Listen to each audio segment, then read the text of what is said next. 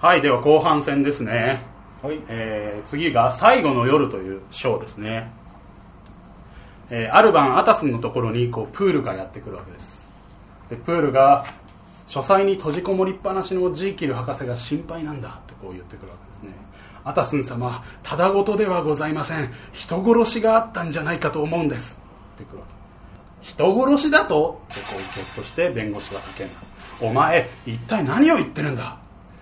私にも説明できません。一緒においでになってご自身でご覧いただけないでしょうか。でこう執事が言うわけですね。でこう返事をする代わりにアタスンは立ち上がると帽子とコートを掴んだ。ジーキルの屋敷に着くとこう召使いたち全員男も女も羊のように一塊になって集まってるわけですね。でアタスンをこう見つけるとこう女中なんかは「へーへーって泣き出すわけ。でみんな怖がってるわけですね。でプールは裏庭までこうアタスンを連れていくと万が一中に入れと言われても決してお入りになってはなりませんぞってこう小声で言うわけ。でアタスンは思いがけない言葉にちょっとこうビビビビるわけですね。なんだ何なんだと思って。で2人はそのままそっちの実験室にの方に行って書斎のドアの前までたどり着くわけですね。ジーキルがいる。でどんどんどん。旦那様アタスン様がお目にかかりたいとおっしゃってますが。っていうとその内側から声がしてどなたにもお会いできないと言ってくれ。っていう声が聞こえてきた。ただその声がなんか違う声に聞こえてきた。でプールはかしこまりました。と言ってアタスンとまた裏庭の方まで行くわけですね。アタスン様あれは我が主の声でしょうか？って聞くと弁護士はこう真っ青な顔で「うん随分声が変わったようだ」と答えて変わったですって？ええええもちろんですよ。20年もこの家に仕えた私がご主人の声を聞き間違えてたまるもんですがアタスン様ご主人は殺されてしまったのでございます。8日前に神様の名を大声で叫んでいらっしゃいました。あの時に殺されなすったのでございます。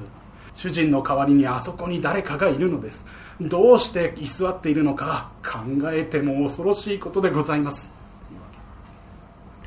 しかしプールたとえお前の推察通りだとしても犯人があそこにいる理由がないじゃないか。全くアタスン様その通りなのでございますがあの書斎の中にいるものがこの1週間というもの昼となく夜となく何か薬品を欲しがってわめき散らしているのです。ところが気に入ったものがなかなか手に入らず時折注文の紙をあの階段のところに放っておく。それを、えー1週間ばかり続けているのでございます。部屋からは出ずに食事でさえドアの前に置いておくとこっそり中へ持ち込んで食べる始末。私は日に23度もロンドン中の薬品問屋を駆けずり回されているのでございます。ところが指示通りの薬品を持ち帰っても不純だから返せという紙がまた出されると。また別のお店に注文に出ていくのでございますがこれは一体何のためなのか。でアタスンはその注文書を見せてくれと言って見せてくれる。でそこには猛商会恩中、まあ、猛商会っていうのは、まあ、薬品問屋ですね。起点の最近の見本は不純で小生の目的には使用いたしかねます。前に小生は起点より相当大量に買い求めたことがあります。それと同質のものを念入りにお探しください。残っていましたら多少にかかわらず小生までお届けください。費用はいくらでも構いませんってこう書いてあるわけです。でここまでは落ち着いた字で書いてあったんだけどもこういきなり乱れて「どうか頼むから以前の品をいくらでも見つけてくれ」と走り書きがこう付け加えてあるわけでこれは妙な手紙だ。しかしこれは確かに博士の筆跡じゃないかって渡すのプールが私もそう思いました。しかしそれよりも私は見てしまったんです。この目でちゃんとあやつ目を見たんです。あやつは薬品か何かを探しにこっそり部屋から抜け出してきたんです。私が近づきますとひょいとこちらを見て驚いて2階へ駆け上がっていきました。私はもうぞっとして鳥肌が立ってしまいました。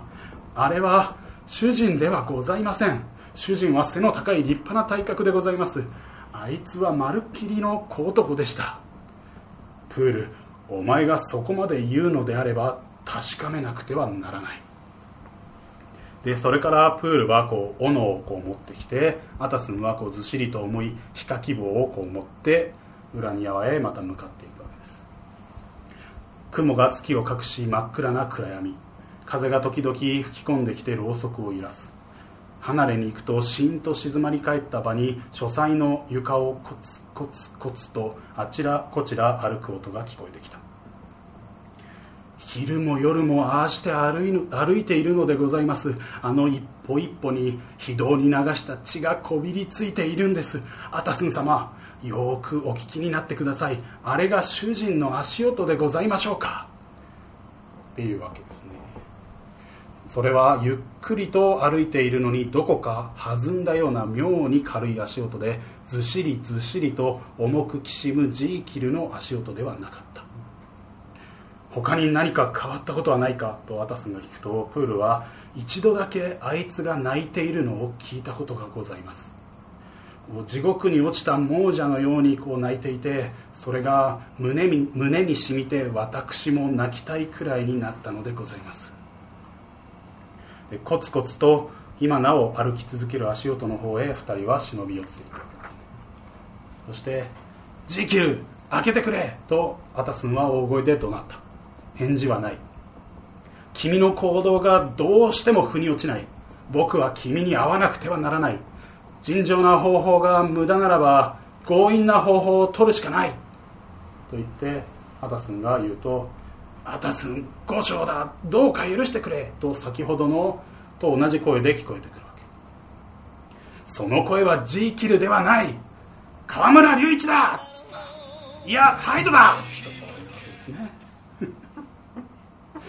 もうもうそっち系のボーカルが浮かばないので このボケはもう終わりですよ。最後ですよ今のは。どっちもう次やるとしたらもう今こう浮かんでるのはあの氏神一番とかそういうことなんです 全く違う系のボーカルになっちゃうんですからでね扉をもう叩き壊せプールっていうわけ。でプールが斧を撃ち下ろす。書斎からは動物的な恐怖というかものすごい悲鳴が聞こえた何度もこう斧を打ち下ろして5度目にようやく書斎の鍵が弾け飛んでドアが壊れた。2人は勢いよく部屋に突入したが中は唖然とするほど静まり返っていた。そこにはいつもの書斎があったわけですね。なんかランプに静かにこう部屋が照らされて暖炉には暖かい火がパチパチと燃えてでこの部屋がねこうガラス戸に薬品がわーって並んでいるのでそのそれが異様だったんだけどもそれがなければロンドンで一番落ち着きのある部屋だと言っても過言ではないぐらいこう静かな部屋だった。しかし今その部屋の中央にはピクピクと動いている男の死体があった。それはまさしくエドワード・ハイドであった。ハイドは体に合わないブカブカの服を着ていてそこで死んでいたわけですね。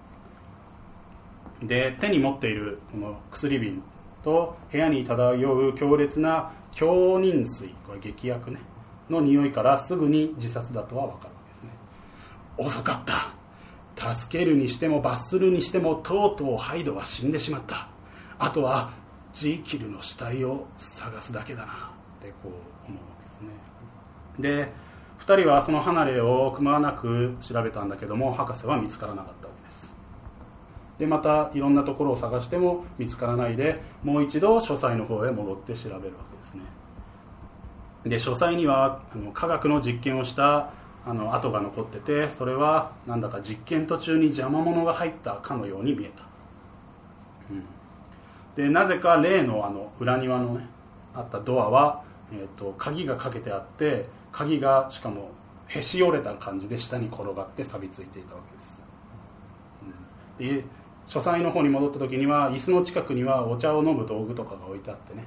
そこに一冊の本が開いたまま置いてあった。それはジーキルが何度ともなくこう褒めたたえた宗教関係の本だったわけですね。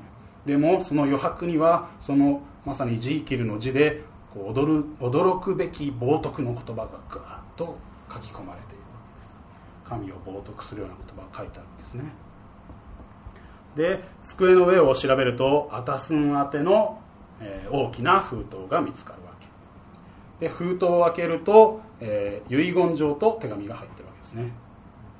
で遺言状は以前のものと同じ感じだったんだけども相続人の欄がエドワード・ハイドではなくなんとアタスンの名前に変わっているわけです。弁護士は驚きのあまりにあっけに取られまし取られて頭がこうグラグラするのを感じた。そして落ち着いてハイドがこれを見たら怒るのは当然だ。しかしあいつはこれを破らずに持っていたことになる。手紙の方を見るとジーキルの字で日付がこう書いてあって、えー、プール博士は今日も生きてここにいたぞと。こんなちょっとの間に殺されてしまうはずがない。きっと生きている。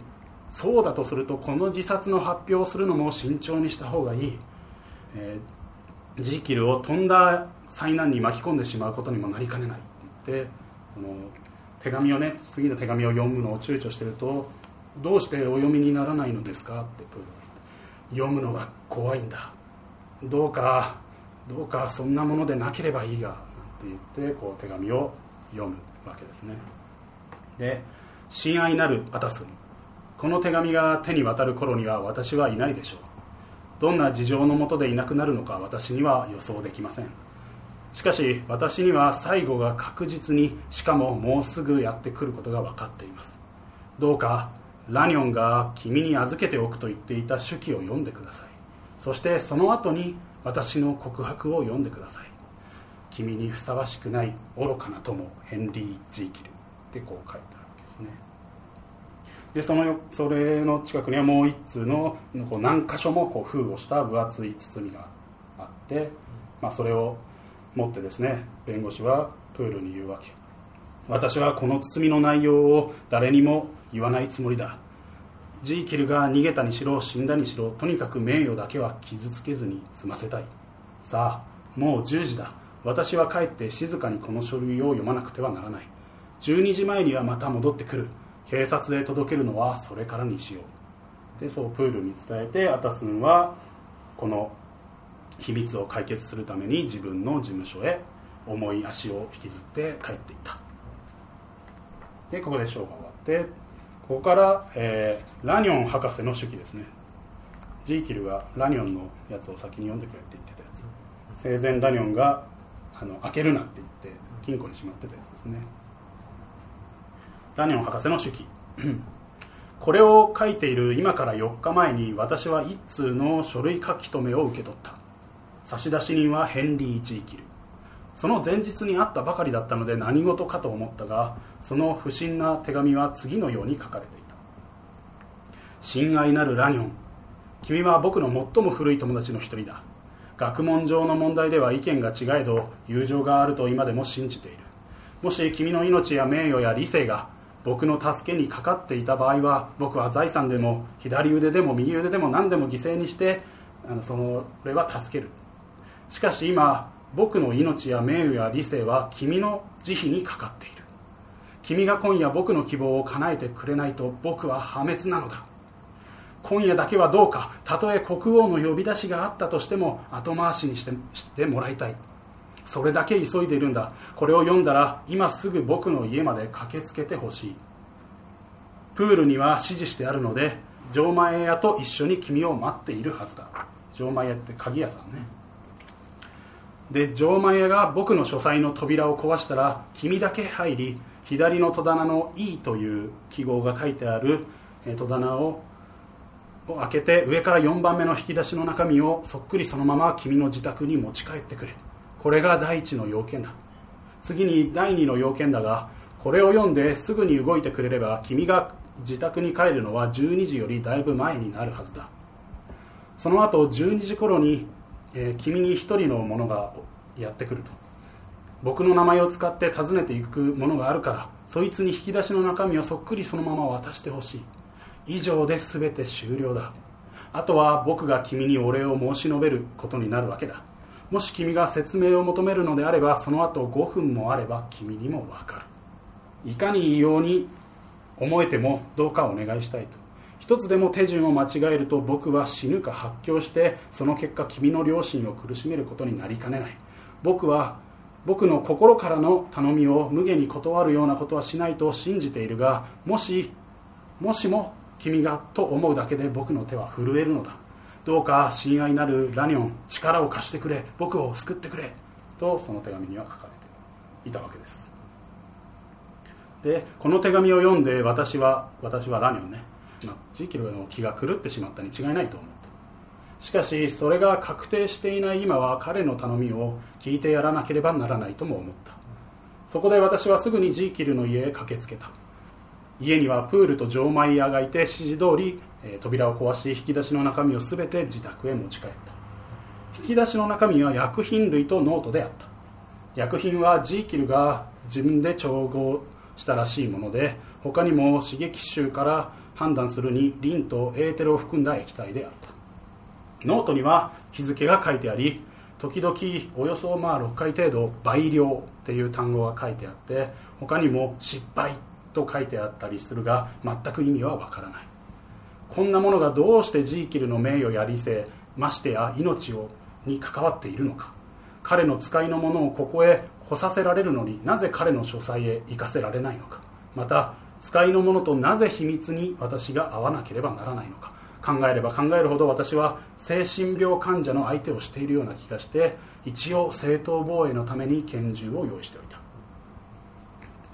12時過ぎに小男がやってきたジーキルの使いのものかと聞くとそうですと答えた。診療室に入るとその男のなんか姿が確認できてなんだか体格や筋肉の動きに私は悪感を感じ一瞬も拳銃を離さなかった。その時は私の個人的な毛嫌いだろうと判断したが後になって考えると、えー、もっと人間の集悪の原理に関わっているような、えー、本質的に根ざしたこのなんだかゾッとしたものだと確信できると言ったわけ、えー、で男は生地のしっかりした上等な服を着ていたがサイズがブカブカな格好だった。しかしそれがなんだか間違ってこの世に落とされた奇形なこの感じのするこの男によく似合って見えた。でその男があれを持ってきてくれましたか。まだ挨拶もしていないのに立ったまま彼は叫ぶわけですね。で一応椅子に座らせて挨拶を交わすわけです。ところが彼はヒステリーをこう抑えるのがいっぱいいっぱいだみたいな感じでのなんだか触れとかをしていたと。で頼まれたものはあそこにあるってこう示した途端に彼はもうわーっつってそれに飛びついていってものすごい競争していたと。私は彼が死んでしまうか発狂するんじゃないかと思って気が気じゃなかったほどだった。で私の方を向いてゾッとするなんか笑い顔を見せてこう中身を確認するとさも安心したと言わんばかりに今度は声を立ててこうおえつし始めたそしてすぐに時勢を取り戻し「メートルグラスはありますか?」と聞くのだった。メートルグラスはメスシリンダーみたいな試験管みたいな懐かしくね？メスシリンダー。まあいいや、うん、私がこう望みのものを渡してやるとこうメスシリンダーねメートルグラスを渡してやると彼はお礼を言って例の薬物を調合し始めた。でこう化学変化がなんか起こるんだけどそれが落ち着いて、えー、その液体完成すると彼はそれをテーブルに置いてこう言ったわけです。さて残りの問題を片付けてしまおう。君知りたいかね？教えてもらいたいかね？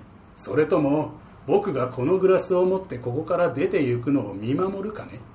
君の決めた通りにするからよく考えたまえ。決心次第ではこのままにしておいてあげてもいい。そうすれば一人の男を助けてやったという事実が残るだけだ。それとも新しい知識の領域。名誉と権力に至る道を今目の前で展開してみせてもいい。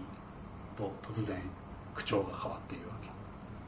私は実はうろたえながらもこう答えた。君の言ってることは全く謎だ。しかし私もここまで付き合ったならば結末を見なければ引っ込みようがない。言うとよかろうラニョン。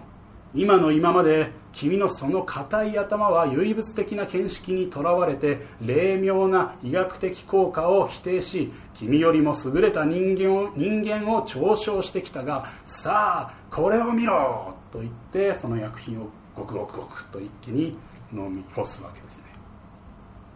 で血走った眼を開き口を大きく開けてこううなっているわけ。うわーってそれを見ているとみるみると変化が現れた。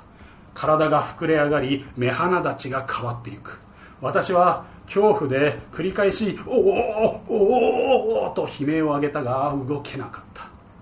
そして私の前には半ば気を失ったまま死からよみがえった人のようにヘンリー・ジーキルが立っていた。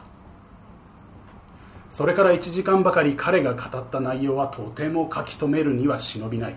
私の見たことも聞いたことも事実でありそのために心が痛むのだ。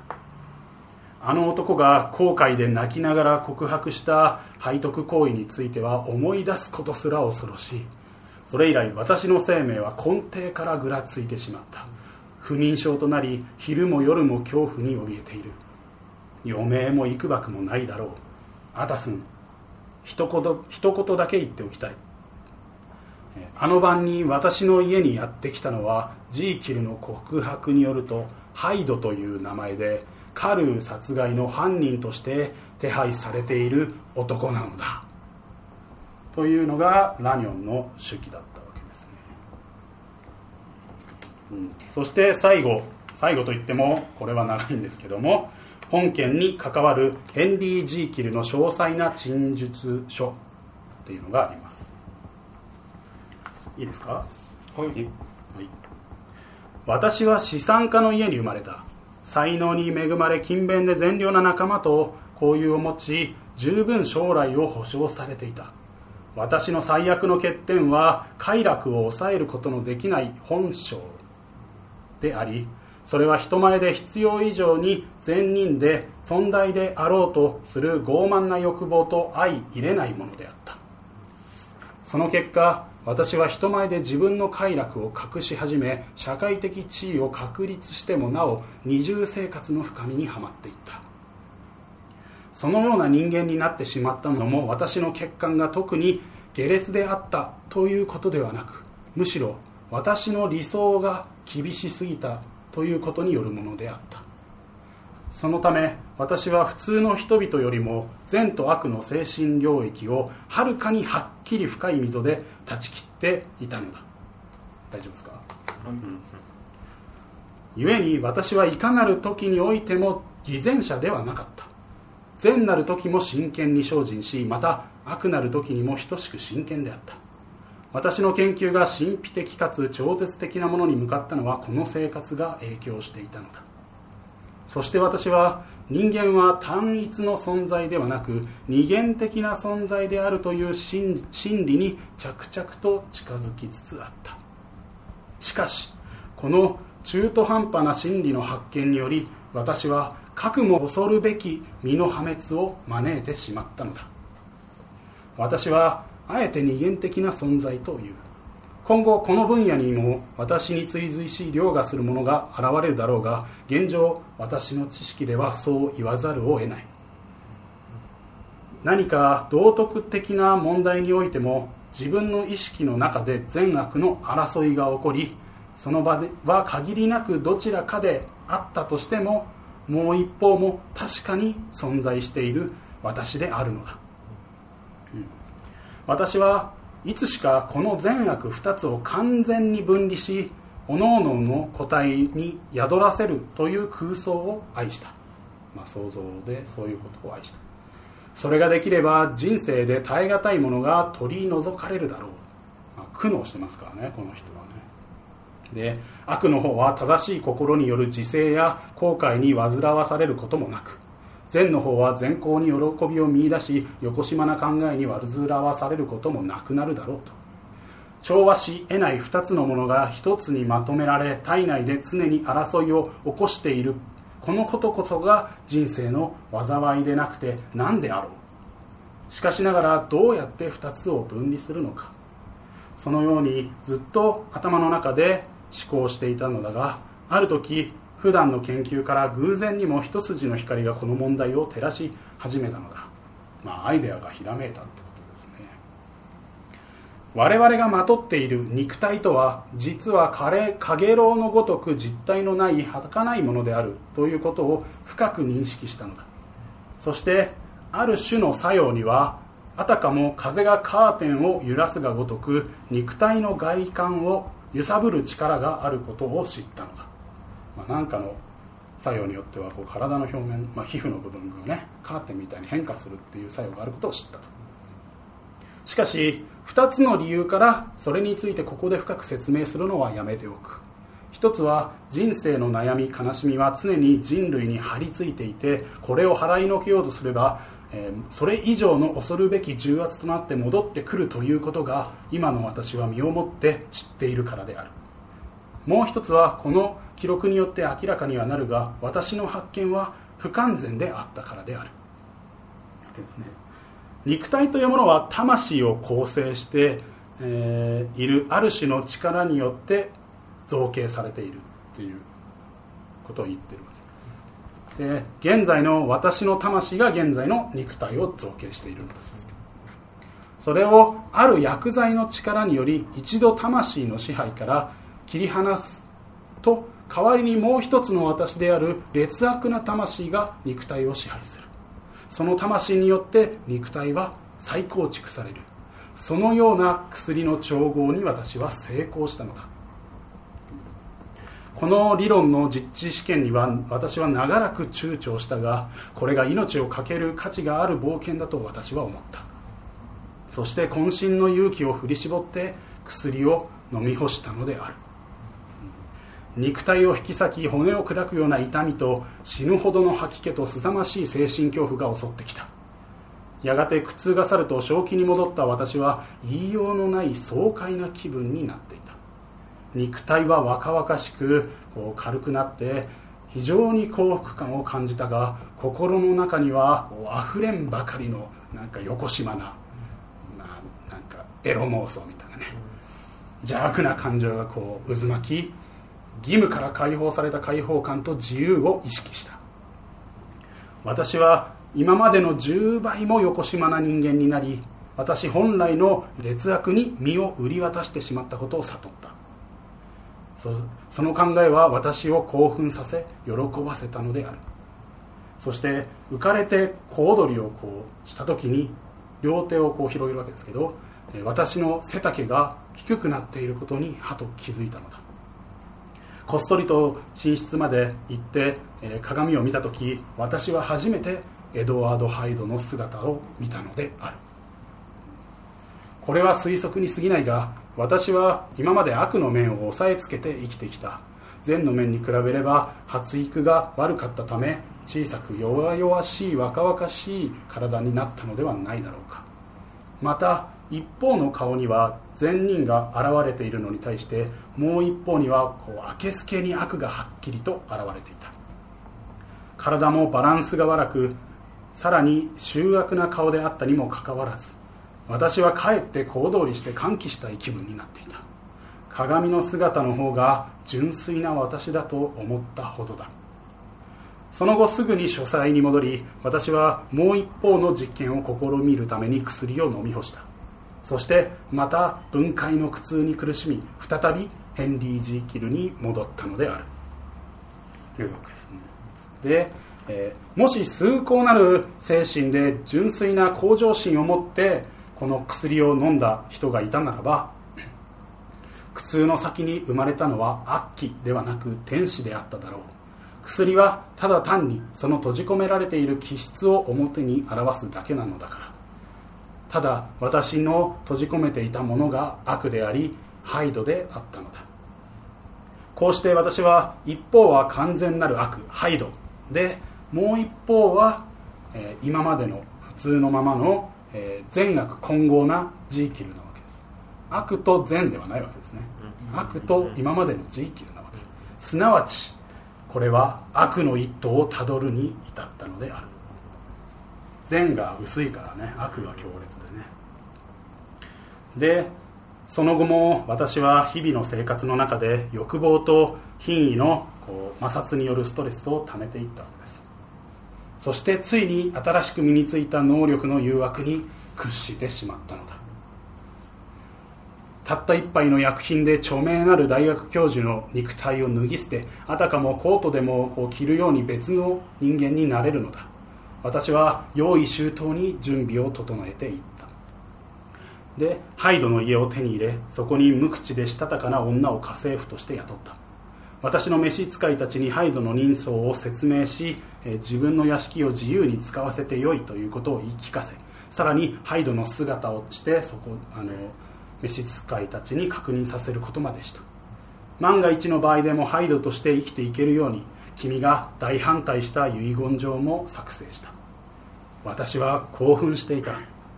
公衆の面前では尊敬の重荷を背負ってコツコツと努力をしながら、えー、時あらばたちまちにしてこの借り物のものを脱ぎ捨ててやりたい放題することができるのだ。しかもそれは誰にも見破ることのできないマントを身にまとっていて完全に安全なのだ。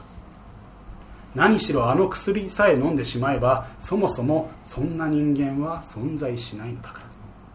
いかなる犯罪を犯したとしてもエドワード・ハイドはたちまちに消え去りその代わりにゆったりと書斎で、えー、嫌疑などはあざけ笑いながら研究に勤しむヘンリー・ジー・キルが現れるのである。ハイドのやることはことごとく自己中心的であり他人を苦しめるという欲望に貪欲であり冷酷無情でジーキルもハイドのこの所業を見て愕然とすることもしばしばあった。しかし罪を犯すのはハイドでありハイド一人なのである。ジーキルは少しも悪悪くなっておらず一夜明けるとさも善良な性質に戻っているのであった。そして機会があればハイドの犯した悪事を急いで償いさえしたのであった。こうして彼は彼の両親を眠らせ続けたのであるだからハイドが何かやったらねジーキルになって償いをすることも可能だったわけですよ。そうやって自分をこう何て言うんでしょうね。自分の両親を眠らせ続けたわけですね。このように私が多めに見す多く見過ごしてきた、まあ、私があの自分がね、はい、犯人であるっていうことを、ね、認めがたいのであの見過ごしてきた。っていう言葉を使ってるんですけど。醜い行いの詳細を、まあ、今述べるつもりはないが私自身につながりそうになった事件についてここに書き留めておく、えーある少女に対するハイドの残虐な行動が一人の紳士を憤慨させたことがあった。それが君の親戚だったことはつい最近分かったことである、まあ、エンフィールドですね。医者と少女の家族がその紳士に加勢してハイドは結局え私名義の小切手を支払うことになった。私はその後すぐにハイド名義の口座を開いてその後そういった危険は回避できるようになった。ハイドのサインは、え右下がりの書体をこうわざとして私はこれで全て安全だと考えていたということがあった。サー・ダビンズ殺害事件の2ヶ月ほど前私は朝目を覚ますと妙な違和感を感じた。しばらく家の家具などを眺めて変わりがないことを確認したが何やら胸騒ぎが収まらない。目が覚めてしばらく経って自分の手を見た時それがハイドのものになっていることに気がついた。私は恐怖を覚え全身が凍りついた。ジーキルで眠りハイドになって目が覚めたのだ。その後寝室から書斎まで駆け込んで何とか元に戻ったが私の中でハイドが着実に成長していることを感じた。薬はいつも同じように現れあの効き目が現れるようではなかった。ハイドになるために時には倍量を飲まなければならなかったり一度は死を覚悟して3倍の量を飲まなければならない時もあった。しかし徐々にではあるが最近ではそれが逆になってきている。そういったことを私は認めざるを得なかった。これは本来の善なる自己を喪失し少しずつ第二の悪なる自己に合体しつつあるということだ。わかります、うん、はい。えー、2つの性格は記憶力こそ共有はしているが他の能力は裏腹で、まあ、ジーキルがハイドのことを心配していることに対してハイドはジーキルには無関心であった。です、ね、記憶力は共有してるんですけど、そのなってる時は心は全く違うわけですね。魂が。違うっていう扱いで。で私はハイドの暴走を恐れついに彼を封印することを決めたのであるしかしどこかで未練があったのであろう。そう決意しながらもハイドの家は残し書斎にあるハイドの衣装を捨てはしなかったのだ。そこから2ヶ月ほど私は正しい生活を送りあんなに生々しかったハイドへの警戒心も徐々に薄れていった。そしてまたハイドの自由な悪行に憧れを持つようになった。そして薬を飲み干してしまったのだ。今まで閉じ込められていた悪魔が一気に解放されさらに凶暴な悪へ突っ走る兆しを体に感じた。そしてあの不幸な被害者サー・ダビンズの丁寧な言葉遣いを聞いている時にイライラが爆発したのだ。まるで子供がダダをこねておもちゃを壊すがごとく殴ってしまった。殴ってしまった瞬間私の中の悪霊が目を覚ましたけり狂った嬉しさのあまり小躍りしながら私は無抵抗の体を殴りつけ殴るたびに歓喜を味わったのだ。そして疲れてくると発作の中から突然恐怖が私の胸をついた。私は死罪になると思った。すると悪の心はますます興奮し生への執着は極度に高まった。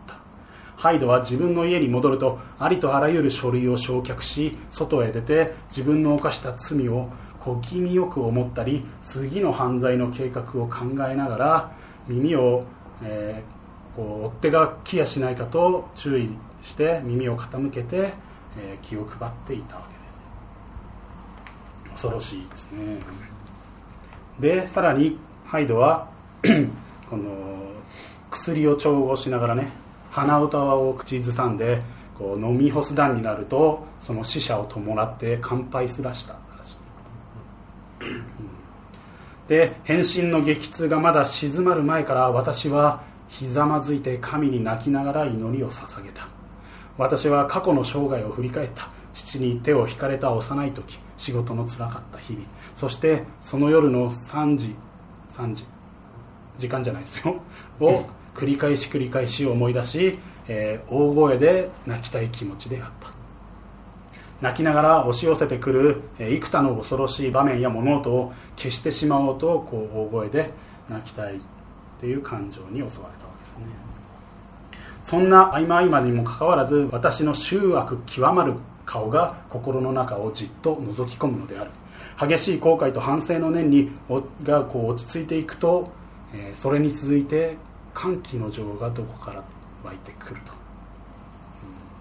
私の問題は解決したのだというそれが喜びだったわけですね。今後ハイドになることはもうない。もうできない、まあ、嫌がおうでも私は今後善の面だけで生きていけるのだ。私はそのことを喜びきっぱりと断念して裏口の鍵をこうかけて鍵をぽっきり折って踏みにかかとで踏みにじった。ね。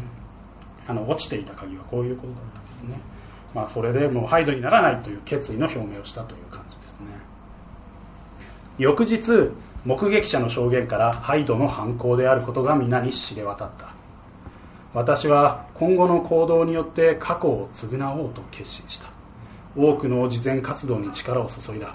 それでどれだけ多くの人に救済をしたか努力したかは君も知っての通りだ。これアタスンに書いてる手紙です、えー、世のために人のために尽くしながら私は幸福と言ってもいいほどの穏やかな日々を送った。これも君のよく知るところだ。私は飽きるどころか日を追うごとに慈善活動を楽しむようになった。しかししかしなお依然として二重の目的にも悩んではいたのだ。私の下劣な性格が自由を求めうなり始めた。そうは言っても私は決してハイドになりたいと夢を見たわけではない。私はしかしジーキルの姿のままでももうそのようなことに憧れる状態になっていたのだ。物には全て終わりがある。美しくよく澄んだ1月のある日私は公園のベンチに腰を下ろした。そして私の悪の心は過去の快楽を思い出し下なめずりをしていたのだ。ふと周りを見渡し慈善活動をしている私とブラブラと怠けている他人を見比べてうぬぼれた優越感に浸っていると突然胸がムカつき出し吐き気と震えが襲ってきた。そして気が遠くなりふと我に返ると自分の考え方が大胆になって危険を軽視した義務感を無視したそういったような変化が起こっていた。体を見ると洋服はブカブカになり手は筋まった毛むくじゃらになっているではないか。またしてもエドワード・ハイドに変わってしまっていたのだ。私は混乱したが頭を働かさなければならなかった。このままでは捕まってしまう。しかし薬は書斎にある。裏口のドアはすでに開かないようにしてしまった。屋敷から入ればたちまち召使いたちは私を捕まえて公主台に送るだろう。どうしても他人の手を借りなければならない。そして私はラニョンのことに考えが及んだ。しかしどうしたらあの著名な医師を説得できるだろうか。が私は唯一自分が自分の筆跡で字を書けることを思い出したのだ。私は何とか身を隠しプールとララニョンに手紙を書いた。夜まで待つ間身を隠して街を転々とした。途中女が彼ハイドねに話しかけマッチ箱のようなものを差し出し買ってくれと言った。すると彼はいきなりその女の顔を殴りつけたのである。女はあたふたと逃げ出してしまった。あ凶暴ですねハイドね。ラニョンの家で我に帰った時つまり薬を飲んでラニョンの前にジーキルとなった時。旧友の恐怖の様を見て私は心を動かしたはずである。しかし私は覚えていないのだ。その前の数時間の恐ろしい心境に比べればそれは大した出来事ではなかったのだ。私はもはやハイドに変わってしまうという恐怖にとらわれてしまいラニョンの非難の言葉も耳に入らなかった。家に帰りベッドに横たわると激しい疲労のためすぐに眠りに落ちた。翌朝私は、えー、ぐったりとした気持ちで目を覚ましたがそれでも幾分晴れ晴れとしていた。ハイドになる恐怖は未だにあるがここは自分の家で薬はもうすぐ手元にあるのだ。朝食を済まし私は裏庭で冷たい空気を吸い込みながらブラブラしていた。するとまた変身の前触れが襲ってきた。どうにか書斎まで逃げ込んだがすでに肉体はハイドとなっていた。この時元に戻るには倍の量の薬が必要だった。それから6時間後暖炉の前でも変身が襲ってきてもう一度薬を飲まなければならなかった。その日から私は事あるごとに変身の苦痛に襲われた。眠った時はもちろんちょっとうたた寝をした時でも目を覚ますとハイドになっていた。私は恐怖と不眠のため身も心もそして力も失っていった。ハイドはジーキルが弱れば弱るほどその力を増していった。ハイドは死刑になるのを恐れ一時的にジーキルの中に隠れていたのだがそんなことをしなくてはならないことすら嫌いジーキルが無気力なことも疎ましくジーキルから自分が嫌われているということにも腹が立っていたのだ。そしてハイドは私に猿のような観察、まあ、悪巧みをして私の筆跡で書物に冒涜の言葉を書き散らしたり手紙を焼いたり父の肖像画を破り捨てたりと実際に彼に恐怖死の恐怖がなければ私を破滅に追いやるために当の昔に自殺をしていただろう。これ以上の真実書を書き続けることは無益でありまた時間の余裕が私にはない。かつて何人もこのような責め苦に苦しんだ者はいないということだけ核に留めておこう。今私は絶望の淵にいる。しかしもしこの最後の最悪、うん、災いが起こらなかったら私の苦しみはあと数年続いたかもしれない。これは後にこの後の、えー、説明する最悪ね。ついに私は自分の生まれ持った姿と永遠にさよならをしてしまったのだ最初の実験以来材料を調達していなかったので私は使いを出して補充を試みた。しかし新しい材料では薬は作れなかったのだ。ロンドン中をくまなく探し回らせたが無駄であった。おそらく最初の成功は何かの材料に不純物が混ざっていてそれが薬に効力を与えたのではないかと私は今にして思い知ったのである。それから1週間が経った。今私は最後の薬の力を借りてこの陳述書を書いている。この書類作成中に返信してしまえばきっとこれは残らないことになるが書き終えてしばらくしてからであれば彼は自分の心配事を優先しこの日記も、えーの記録も残ることであろう。そしてあと30分ほどでその時は必ず訪れる。その後彼は安全なジーキルに戻れない。恐怖のために極度に緊張し最後の隠れ家であるこの部屋をあちこちと歩き回りながら自分を脅かす全ての物音を聞き漏らさまいとすることだろう。ハイドは公主台で死ぬだろうか。それとも最後の瞬間に自らの死を選ぶ勇気があるのだろうか。それは神のみぞ知ることだ。今こそ私の真の臨終の時である。これから起こることは私以外のものに関することである。私は天を置きこの告白に封印をする時こそ不幸なるヘンリー・ジーキルの生涯の幕を閉じる時なのである。でこの作品は終了ですね。はい。はいというわけで、えー、ジキルとハイドを、えー読みました。内容が分かればいいという方はここまでで構いません、えーその後ちょっと感想なんかをみんなでかか語っていこうと思います。はい。というわけでお相手は寿司こと寿司少年と達郎です。長さんでした。はい。ありがとうございます。どうぞ